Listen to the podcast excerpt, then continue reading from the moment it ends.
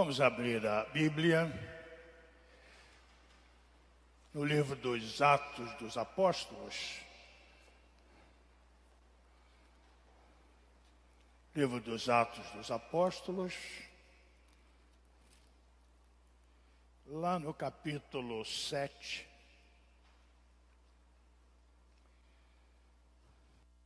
Para a leitura dos versículos de 54 a 60. Livro dos Atos dos Apóstolos, capítulo 7, versos de 54 a 60. Ouvindo eles isto, enfureciam-se no seu coração e rilhavam os dentes contra ele. Mas Estevão, cheio do Espírito Santo, fitou os olhos no céu e viu a glória de Deus e Jesus que estava à sua direita. E disse: Eis que vejo os céus abertos e o Filho do Homem em pé à destra de Deus. Eles, porém, clamando em alta voz, taparam os ouvidos e, unânimes, arremeteram contra ele e lançando-o fora da cidade, o apedrejaram. As testemunhas deixaram suas vestes aos pés de um homem ou de um jovem chamado Saulo. E apedrejavam Estevão, que invocava e dizia: Senhor Jesus, recebe o meu espírito. E então, ajoelhando-se, clamou em alta voz: Senhor, não lhes impute este pecado. Com estas palavras, adormeceu. É o sacrifício de Estevão, o primeiro mártir cristão. Todos sabem muito bem disso, os mais acostumados com as Escrituras. É um texto que impressiona, pela sua dramaticidade, pela violência a que Estevão é submetido, uma morte por apedrejamento. Mas eu quero tratar primeiro com os irmãos sobre o currículo de Estevão. Alguma vez você pensou nisso? O currículo de Estevão. E o currículo de Estevão é extraordinário. E você que está com a Bíblia aberta, aí no livro dos Atos, vá para o capítulo 6, que é o anterior ao que lemos, desde o primeiro versículo, é só virar a página, ou duas talvez. No livro dos Atos dos Apóstolos, agora, no capítulo 6, a partir do verso primeiro lê-se assim: Ora, naqueles dias, multiplicando-se o número dos discípulos, houve murmuração dos helenistas contra os hebreus, porque as viúvas deles estavam sendo esquecidas na distribuição diária. Então, os doze convocaram a comunidade dos discípulos e disseram: não é razoável que nós abandonemos a palavra de Deus para servir às mesas. Mas, irmãos, escolhei dentre vós sete homens de boa reputação, cheios do espírito e de sabedoria, aos quais encarregaremos deste serviço. E quanto a nós, nos consagraremos à oração e ao ministério da palavra. O parecer agradou a toda a comunidade e elegeram Estevão, homem cheio de fé e do Espírito Santo, e mais seis com eles cujos nomes estão aí. Apresentaram-nos perante os apóstolos e estes, orando, lhes impuseram as mãos. Primeira coisa a destacar no currículo de Estevão, segundo a narrativa. ele era, por indicação dos apóstolos, um homem de boa reputação. É o que está escrito aí. Essas eram as, as, as características daqueles que deveriam ser escolhidos como os primeiros diáconos. E ali estava Estevão entre eles. Um homem de boa reputação. Como deve ser um diácono, um oficial da igreja. E aqui temos dois diáconos. O irmão é diácono? Presbítero. Serve também para o irmão. Como bons diáconos e presbítero, devem ser como Estevão, homens de boa reputação. E mais, cheios do espírito e de sabedoria, para que possam ser encarregados deste serviço diaconal, serviço das mesas das viúvas. Era esse o serviço para os quais estavam sendo indicados e eleitos pela comunidade, como é até hoje. Vejam que há uma convocação dos apóstolos uma convocação do conselho, que indica quantos oficiais deveriam ser eleitos. Não está aí? Tudo como fazemos até hoje. E as, as características de cada um. E esse é, essa é uma característica que se destaca no currículo de Estevão, que foi martirizado. Era um homem de boa reputação, cheio do espírito e de sabedoria. E ele, por ser assim, é escolhido e eleito pela comunidade, não dos apóstolos, mas dos discípulos. Guarde isso. Guarde isto.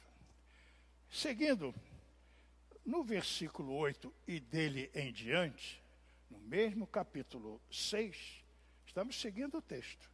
Está escrito assim: Estevão, cheio de graça e poder, fazia prodígios e grandes sinais entre o povo.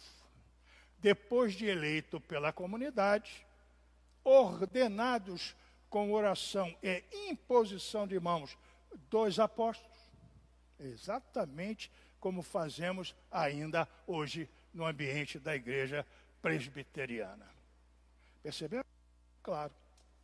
Esse agora ordenado pelos apóstolos, diácono Estevão, diz o texto, que fazia prodígios e grandes sinais entre, um, entre o povo.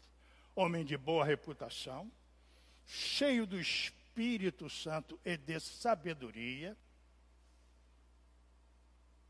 poderoso nas suas ações, realizando grandes prodígios e sinais entre a comunidade. Extraordinário esse diácono Estevão. Não acha diácono Fábio? Não acha diácono Michel? Grande exemplo que serve para o presbítero também. Mas estamos falando do serviço diaconal. Pois bem, por ser assim, ele desperta, na sequência vamos ler, ele começa a despertar a inveja de alguns. Olha que coisa interessante. No versículo 9: Levantaram-se, porém, alguns dos que eram da sinagoga chamada dos libertos, dos sireneus, dos alexandrinos e dos da Cilícia e Ásia, e discutiam com Estevão. Já era uma oposição. A um homem de boa reputação, cheio do Espírito Santo e de sabedoria, cheio de poder, a, a ponto de realizar prodígios e sinais entre o povo, e começam a enfrentá-lo e a confrontá-lo. Mas diz o texto, no versículo 10, que esses homens não podiam resistir à sabedoria e ao espírito pelo qual Estevão falava. Mas não é assim na igreja ainda hoje. Homens de boa reputação, homens cheios do espírito e de sabedoria, homens capacitados a realizar prodígios e sinais entre o povo da igreja. Ainda assim é hoje. Despertam, homens assim, despertam inveja em alguns. Porque talvez quisessem ser como eles mas não conseguiam. Não conseguiam resistir à sabedoria de Estevão. E era tanta essa inveja que cresceu, que fez com que esses invejosos levassem, depois de subverter a ordem e envolver pessoas, levaram Estevão ao sinédrio, está escrito. Veja o versículo 11. Então, subornaram homens que dissessem: Temos ouvido este homem proferir blasfêmias contra Moisés e contra Deus. Sublevaram o povo, os anciãos e os escribas, e investindo o arrebataram, levando-o ao sinédrio. Que coisa! Que inveja! Que coisa terrível! Mas não é assim ainda hoje. Os homens na igreja de boa reputação, cheios do espírito, de sabedoria, de poder, demonstrando em seus atos prodigiosos, esses homens despertam inveja. Mas não é inveja qualquer, uma inveja terrível, que gera maledicência, que gera falsa acusação, que envolve pessoas e conduzem esses homens ao julgamento e ao juízo. No caso da Corte Suprema da época que era o Sinédrio. Hoje, talvez, o Conselho, o Presbitério, não é reverendo. Não é reverendo. Mas, questionado no Sinédrio pelo sumo sacerdote, no capítulo 7 agora, logo a seguir, desde o primeiro versículo. O sumo sacerdote lhe faz a pergunta: porventura é isso mesmo, Estevão? É isso que dizem? E aí, ao longo de muitos versículos, que depois em casa você pode conferir, quase o capítulo 7 inteiro, Estevão começa a sua defesa. Qual é a defesa que ele faz? A defesa que Estevão faz, à luz do texto, no capítulo 7, é contar a história do povo de Deus. E com detalhes, desde Abraão desde Abraão, passando por muitos lances históricos e marcantes, até chegar a Cristo no final, lá para o final do capítulo 7, no versículo 52, onde ele diz assim: Qual dos profetas vossos pais não perseguiram? Qual? Eles mataram os que anteriormente anunciavam a vinda do justo do Senhor Jesus, do qual vós agora vos tornastes traidores e assassinos. Vós que recebestes a lei por ministério de anjos e não aguardastes.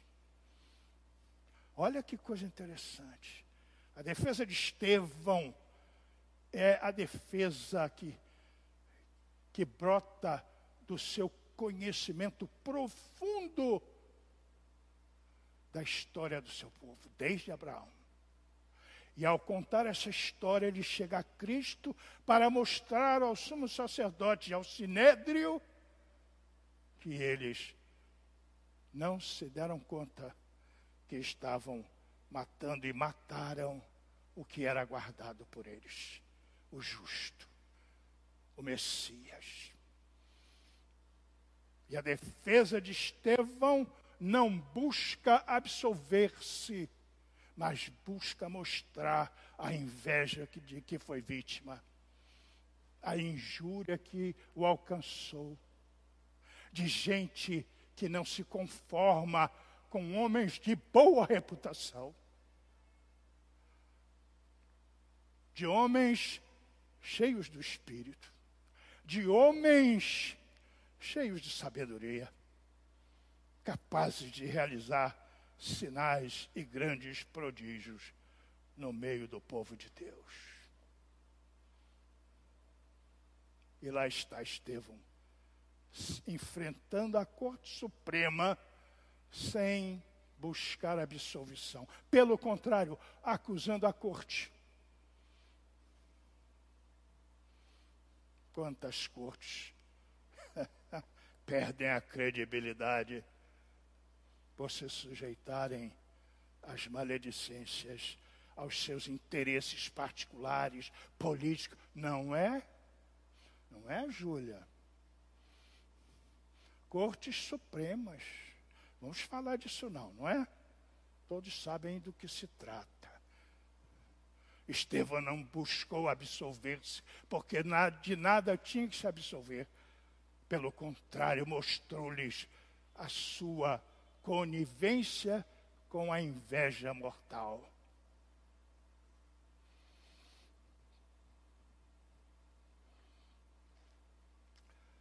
É o currículo de Estevão. Não é incrível? Não é extraordinário? É. Não estamos falando de cursos não estamos falando de pós-graduações, não estamos falando de mestrados, de doutorado, que tem valor, por favor. Tem muito valor. Eu, por exemplo, tenho nenhum. Mas dou valor a quem tem. Mas ele não tem isso. Ele tem algo muito maior que não pode faltar a quem governa a quem assume ofícios na igreja. Muito bem. Aí, voltamos ao texto que lemos no começo, lá no, cap, no versículo 54, do capítulo 7, não é? Ora, ouvindo eles isto, enfureciam-se no seu coração e rilhavam os dentes contra ele. Mas Estevão, cheio do Espírito Santo, fitou os olhos no céu e viu a glória de Deus e Jesus que estava à sua direita. E disse: Eis que vejo os céus abertos e o filho do homem em pé à destra de Deus. Eles, porém, clamando em alta voz, taparam os ouvidos e unânimes arremeteram contra ele e lançando fora da cidade, o apedrejaram.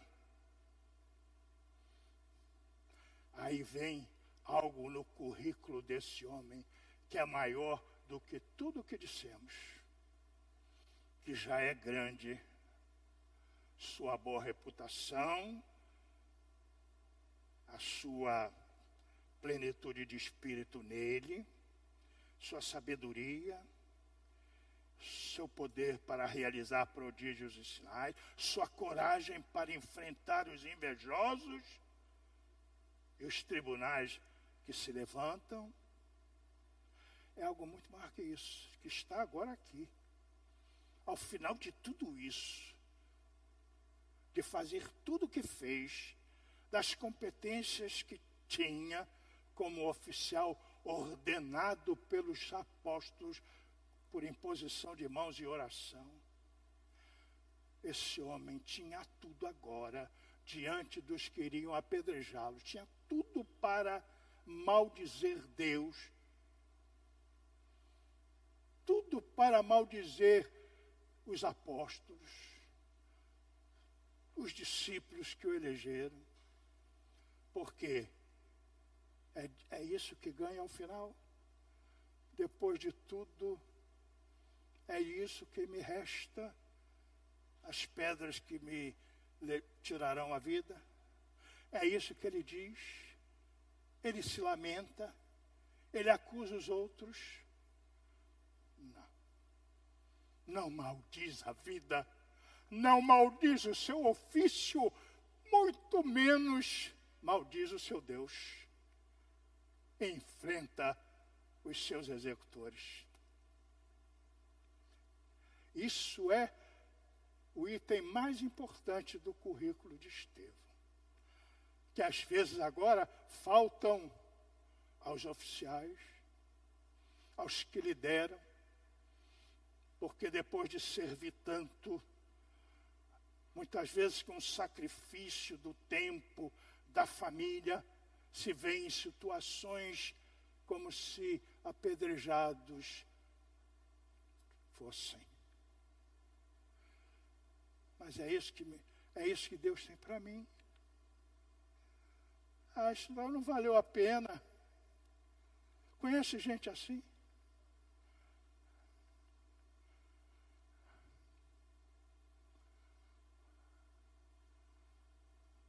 Mas esse homem não faz isso. Não faz isso. Sabe o que ele diz? Senhor, não lhes impute este pecado. Como Jesus falou, eles não sabem o que fazem. Mas eu sei o que eu fiz. E eu sei como me socorres agora, porque eu acabei de olhar para os céus e os vi abertos. E Jesus ao teu lado, Senhor Deus. E esta visão, ela me basta. Esta é a grande recompensa que me deste. Valeu a pena.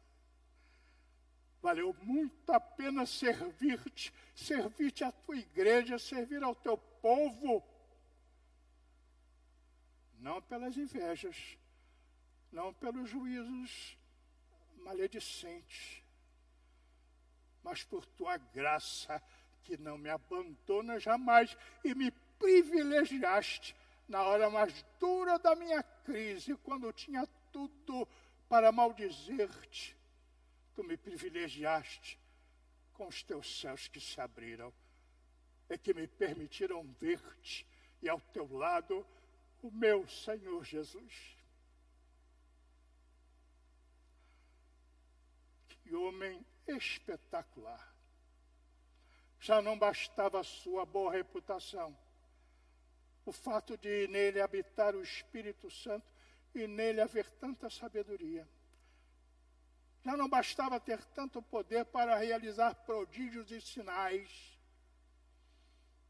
Agora, os céus se abriam para deixá-lo ver a glória de Deus. E o filho do homem ao seu lado. E em vez de maldizer, ele pede que Deus os perdoe, porque não sabem o que fazem. Conhece gente que maldiz a vida, cobrando o que já fez, mas eu fiz tanto, como é que eu posso passar por isso agora? Eu já fiz tanto, diz o reverendo Cid. Como é que agora Deus me permite ficar aqui fazendo o culto assim? Não, ele não fala isso. Ele não fala isso. Porque sabe que sobre tudo e sobre todos há um Deus que o convocou, que o capacitou, que o ungiu para guiar o povo por onde ele passa. Mas você conhece gente que depois de muito serviço, anos e anos, no ofício,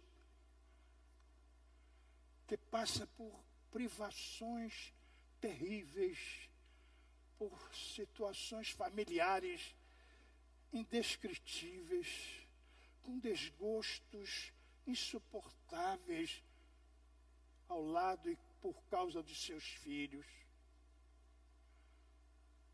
mas de quem você não ouve uma palavra de reclamação. Você conhece gente assim?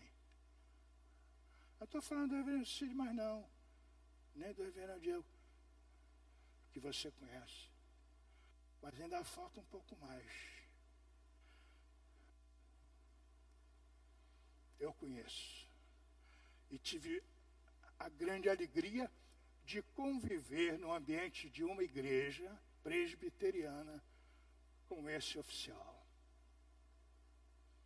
Nunca ouvi de sua boca uma queixa. De ninguém, muito menos de Deus. E olha, eu não posso contar em detalhes, senão vocês vão saber de quem eu estou falando. Principalmente a Reverendo Siriana. E depois que perdi o contato com ele, ouço de pessoas que com ele convivem até hoje, que ele continua exatamente igual. Depois de anos e anos de sofrimento, de ingratidões familiares, de tragédias no meio dos seus filhos, lá está ele. Ainda oficial, servindo a igreja. Lá está ele, na igreja, durante a semana, domingo. Estou com a vontade de falar quem é. Querem saber? Quer, quer tentar, Reverendo Cid? Meu Deus, não podia errar. Veja como, eu, como ele é conhecido por isto, Guilherme Simão. Meu padrinho de casamento, com quem eu convivi lá na igreja da Tijuca. Que homem fantástico. Um Estevão dos dias de hoje. Como é inspirador estar com ele. Como é inspirador saber da sua história e lembrar de tudo. Não maldiz a vida. Não maldiz os seus filhos. Não maldiz a igreja. Muito menos maldiz o seu Deus fica o exemplo de Estevão, cujo currículo você acabou de conhecer, embora ele já esteja aqui nas Escrituras há muito tempo.